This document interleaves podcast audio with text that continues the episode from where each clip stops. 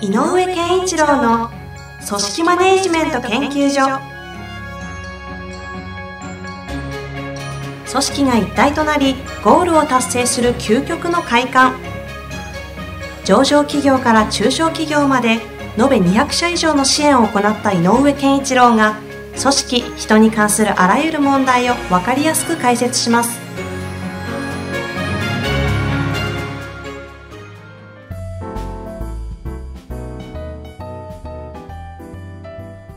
こんにちは、ナビゲーターの遠藤和樹です。井上健一郎の組織マネジメント研究所。井上さん、本日もよろしくお願いいたしよろします。くお願いします。早速今日のテーマにはい。行きたいと思います。えー今日のテーマですが、はい。面接官は何を見るべきですか？あ、採用のね。はい、はい新卒と中途の採用の違いを教えてくださいうん。というご質問が来ております。はい。あのー以前、えっ、と、ちょっとね、えー中途の人を見るときなんかのことで、はい。えっ、と、その人が前の会社で、ちゃんといい評価をされているとしたら、期待されてるから、結構経営者といろんな話をしてくるはずだよね。はい要するに、経営者とか上司がうん。頼りにしてくる場面があるはずだから、なんかそういうことを聞き出すといいですよって話をしたと思うんですけど、はい。農業法人の社長さんの話でしたね。で、これはそのまま、あの、引き続きこのテーマでも同じなんですが、はい。えっ、と、ちょっと、もうちょっと変えると、で、やっぱね、やってきたことを深く掘り下げるという手法はうん大切なんですね。やってきた。うんだってやってきたことでしかわからないので、はい。で、それを何を見るかというと、言って、本人が言っている通りではなくて、うんそれが本当に行われたのか、どういう理由で、どんな背景でとか、背景を探りましょうとうん。いうことで掘り下げるというのが一つ。これはあの間違いのない方向だと思うんですが、はい。最近ね、ちょっと思ってるのは、えっ、とね、どうなりたいんですかって聞いた方がいいき、いい時もあるなと思って。あ、ダイレクトに聞いちゃうんですか？そう。えっ、と、どうなりたいんですかって、将来。面接でそそれを。そう。で例えば、5年後とかね、ん。10年後とかに自分がなりたい姿があるとしたら、どんな姿なんですか？うーでん意外とね、なんかあまり聞かないんだけど、聞いちゃった方が、それも流暢にあまりし喋りすぎてもよくないけれど、はい。えっ、と、で、その言ってることと、その人の履歴とか、うんうん。えーっていうのが、こうなんとなくこう、あ、そうだなと。例えば、えっ、と、総務人事をずっとやってました。うんうん。で、将来どうなりたいんですかって言ったら、例えばだけど突然、いや、えっ、と、起業したいんです、実は、とかね、言ったら、え、なんでなんですかって言ったら、た時に、その、総務経理の経験から、それと自分がやりたいことうんっていうのが、つながっている場合と、実は起業したいのに、総務経理の仕事をやらされて、はい。えっ、と、バックヤードやらされてた感で、うんうん。ちょっと、実はつまんなかったみたいなことを思ってる人がいたとしたら、これは辞めた理由だし、で、また、総務人事の、えっ、と、採用に来てたとしたら、はい。同じこと起こる可能性。なるほど。うん。また起業したいと思って。うん、起業したいならば、起業に、のためになることの方がいいので、うんっていうこと、じゃあ、総務人事やりながら起業に役立つって何？っていう話を一緒にしちゃった方がよくて。っていうのはね、その漠然とした話をはいした方が、えーその人の、なんていうのかな、こう、頭の良さっていうよりもね、なんかこう、自分をどうしていこうかという、うーなんていうか、自分作り。みたいなものについての意識が見えるかなっ。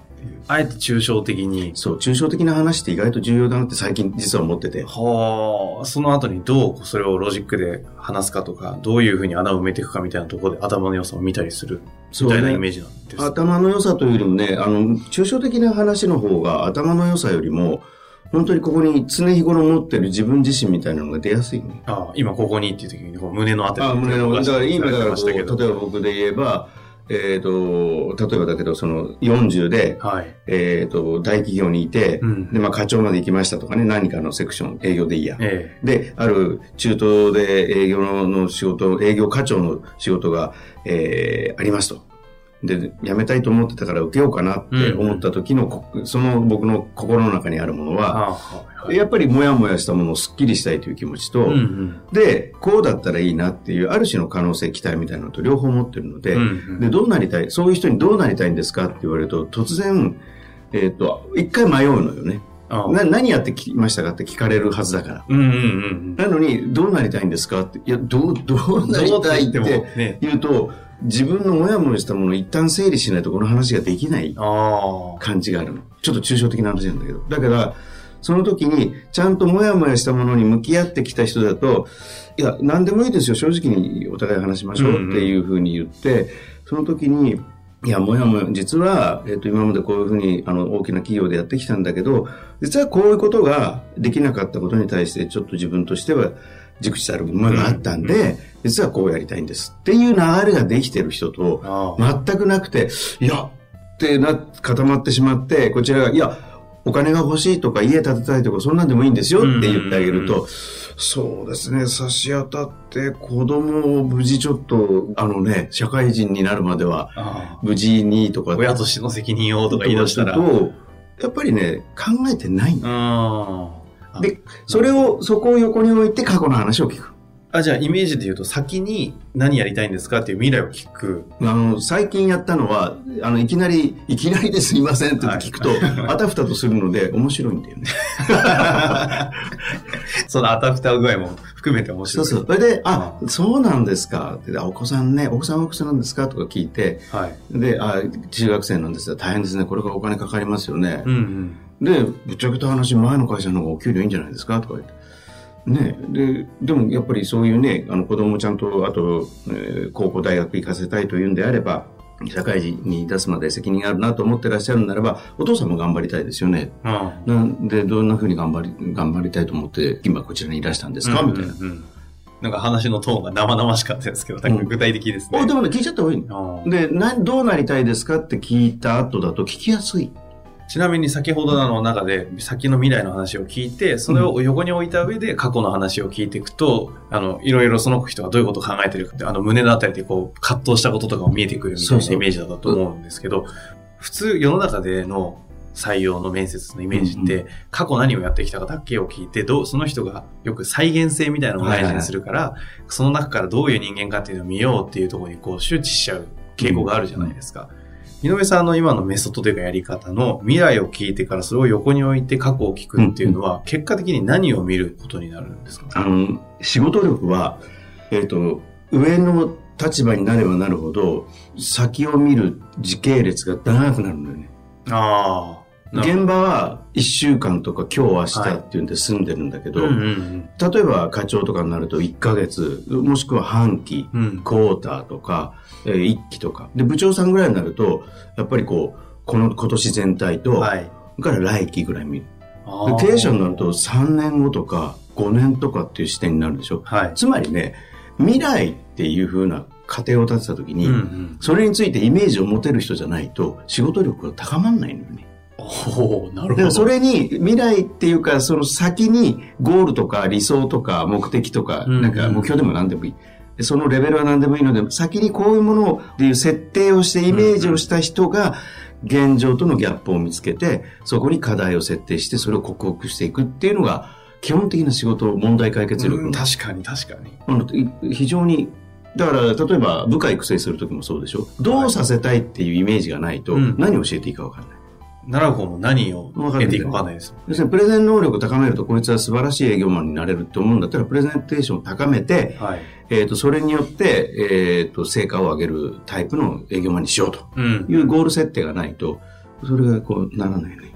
そこが仕事上重要なんで、当然転職のタイミングとかにおいて、で、自分のキャリアっていうのを、その未来と現状からのそのギャップとか穴埋めっていうのをちゃんと思考できるのかどうかっていうのを中途はね見る、わけです、ね。中途はだから多いのは、えっ、と、過去生産型で来ちゃう人が多いから。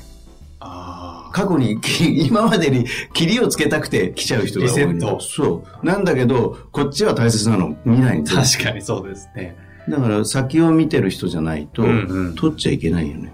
うーん。うん。ちなみにここの今日の質問はですね、新卒と中途の採用の違いも教えてほしいという話にはいなったんですけども、はい今のやり方、未来を見た上での過去も見るっていうのは、これ新卒でもできる同じ？うん。これはできる。であの、で、その時には新卒の場合は、えー履歴が、職歴がないので、えっ、と、仕事の話を聞いても、どのレベルか分かんないでしょ。まあ確かにバイトぐらいの話になりそう、バイトぐらいの話になっちゃうので、えっ、と、やっぱり、あの、自分なりに、あの、乗り越えたなと思うことって何とかって聞いてあげた方がよくて、うんその程度をちゃんと測ってあげた方がいいね。ああ、なるほど、そのレベル感。うん。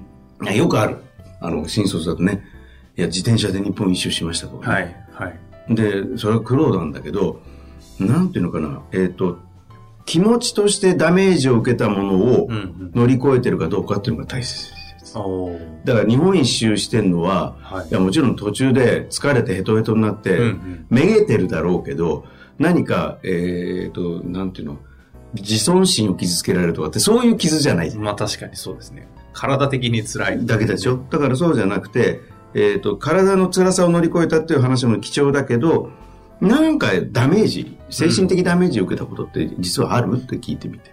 そうするとなんかこう、えっ、と、あの、意外とその、コミュニケーションが取れなかった時にとかね、サークルでとか、そんな話が出たり、うんうん。えっ、と、バイトで最初怒られたとかな、そんな話なんだけど、まあその、そのレベルってのは低いなっていうレベルとして捉えればいい。そうか、そうか。そうそう、新卒を見るときには、やってた経験の中で、その、実際に起きた葛藤とか、そのうん自尊心を傷つけられたとか、そういうのを見ていくのは重要なんだけど、その起きたその葛藤とかのレベル感っていうのはちゃんと意識するのは面接官にとっては、それは特に新卒はそう。あわかんないから。みんな同じこと言うので。ーそうですね。うん。だから、あのーそう葛藤、えっ、と、傷つき。で、えーまあ、特に葛藤かな。この間、こんな学生さんがいた。はい。えっ、と、なんかそういう自分なりにね、あの、非常になんかこう、自分としてこう、思いっきり乗り越えたような時ってあるの？って聞いたら、いや、乗り越えられなかったことがあります。だから何？って聞いたら、いや、何のためにこの大学に入るのか分かんなかったって言うんだよね。うんうんうん。この子面白いなと思って、え、なんでそんなこと考えたのって言ったら、あやっぱり大学4年のうちに、えっ、と、自分がどんな仕事に向かっていくのか、なんとなくボロゲでもいいからイメージができるような4年間を過ごしたいと思ったんだけど、入って半年経った時に、そういうイメージがつかなかったと。ここにいてもわかんないんじゃないかと思ったと。で、そのなりの夢子よ。で、なんでここに来ちゃったのかなって悩みましたと。うん。で、あ、どうしたの？どうしたの？って言ったら答えはまだありません。はい。で、今どうしてるの？で、今なぜここにいるの？っていうね、話をしたら、いや、きっと続くと思いますって言ったんだよね。うーん。で、どうなりたいの？って聞いたら、いや、僕はやっぱり、あの、その子は今時の子としてはちょっと珍しく、やっぱりこう、なんていうの、えー出世欲っていうんではないけど、うんちゃんとできる仕事人になりたいと。はい。あの、仕事ができる人間にはなりたいんです。うん。って言うから、なるほどなと。で、こういうのは学生さんは、あの、えっ、と、葛藤というか、まだ定まってないものを背負ってるので、はいはい中途とは違って、そんなような未来でもいいけど、うんうん。その、この悩んだとか、その、そういう過程があったということは大切で。ちなみにその葛藤とかその悩んだみたいなものがあって、うんそれに対してどういうアプローチを取ってたり、どういうことだと OK だし、どういう状態だとダメっていうふうな判断をされるんですか？あの、よく多いのは、えっ、と、え、それで解決できるのっていうようなことが多いのね。あのうんさっき言ったあの、えっ、と、サークルの、えっ、と、とかクラブのキャプテンをやりましたと。で自分がキャプテンやった時に、とにかくまとまんなかったと。はい。誰もついてこなかったんうです。ん。で、なんか、そしたら、あの、同じ学年の他の仲間が、お前一人で頑張りすぎだよと言われたんです。はいあっと気づいたんです。って言って、それから、じゃあみんなにちょっと任すようにしたんです。って言って抜けられましたって、そんな簡単なことかと思わない？ああでそのあ起きた葛藤とかに対するアプローチのレベル感をまた見ていくわけですか、だって本当に、本当にこの一人で頑張ったのは何のためですか？なのよね。うんその時に聞くのはね、こっちがね。そうするとやっぱり、いや、せっかくやるならば、全国大会までは出たかったんです。って言うと、これちゃんとした目標じゃない。はい。それに向かう時に自分なりの方法論をっていうのがいいんだけど、えっ、と、練習メニューから何から全部決めたんです、自分で。でもついてこなかったんです。って言って、任せろよって言われて任せたらうまくいったんです。んで、全国大会行けたの、行けませんでした？ってなったら、これは、そりゃそうだって話ですし。なるほど。で、それでも行けたって言うなら、え、何をそれで学んだのって聞いていけばいいので。まあ、そこに学びとかがなければ、なければラッキーですもんね。うん。で、意外と多いのよね、この手の話。はあ。これ新卒に多い傾向新卒に多い。ですごく最近の新卒に多い。採用の話って毎度話すたびにいろいろ出てくるんで、あの、終わりがないんですけれども、あの、ちょっとここまでですね。ああのそうそうそ今回採用というテーマで、うん。えー新卒と中途の採用の違いというのと、面接官は何を見るべきかという話だったんですけど、はい。まあ、最後に何かこう、極端に言うと違うもんなんですか？中途と新卒ってこと今日のこのテーマで言うと、新卒と中途はもっと採用の話を、あの、なんていうの、細かく具体的に話すと、違いはたくさんあるんだけど、今日僕が伝えたいことは、えっ、と、全員が、やっぱりね、先に対して意識を持って未来を見るとか、はい。えそういう意識がない人は、うんやっぱりいい仕事しないっていうのはなんかすごく最近分かってきたので、そこは思い切って聞いてみたらどう？っていう。新卒中と関係なくということですね。うん違いという話でしたけども、うんどちらかというと共通として、そこが重要。うんで、補足すると、はい。そういう、そういうことを語れない人に限って、うんうん服装とか持ち物があんまり良くないんだよね。靴が汚かったりとか。なんかがバランスが悪いの。へえ。だから、話聞くよりも姿とかこうやって持ち物とか見た方がいいことも事実。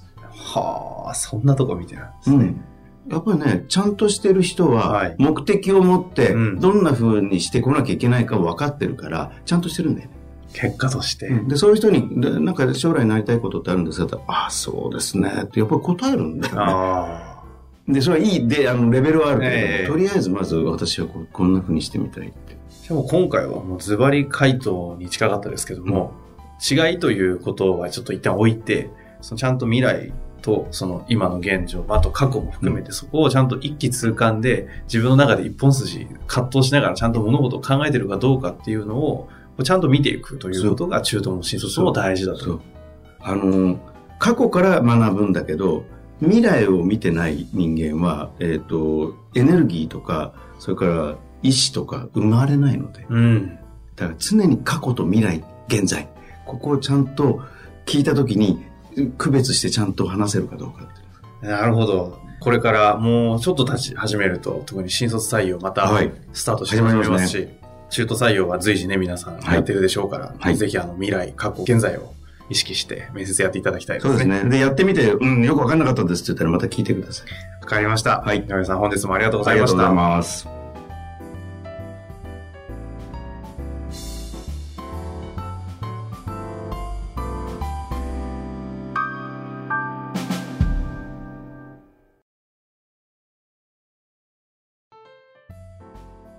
遠藤和樹です。本日の番組はいかがでしたか？番組では井上健一郎への質問をお待ちしております。ウェブサイト人事評価システム明快にあるフォームからお申し込みください。ホームページは人事スペース明快で検索するか URL www.jinji-hyouka.com 人事評価 .com でご覧いただけます。それではまた次回お会いしましょう。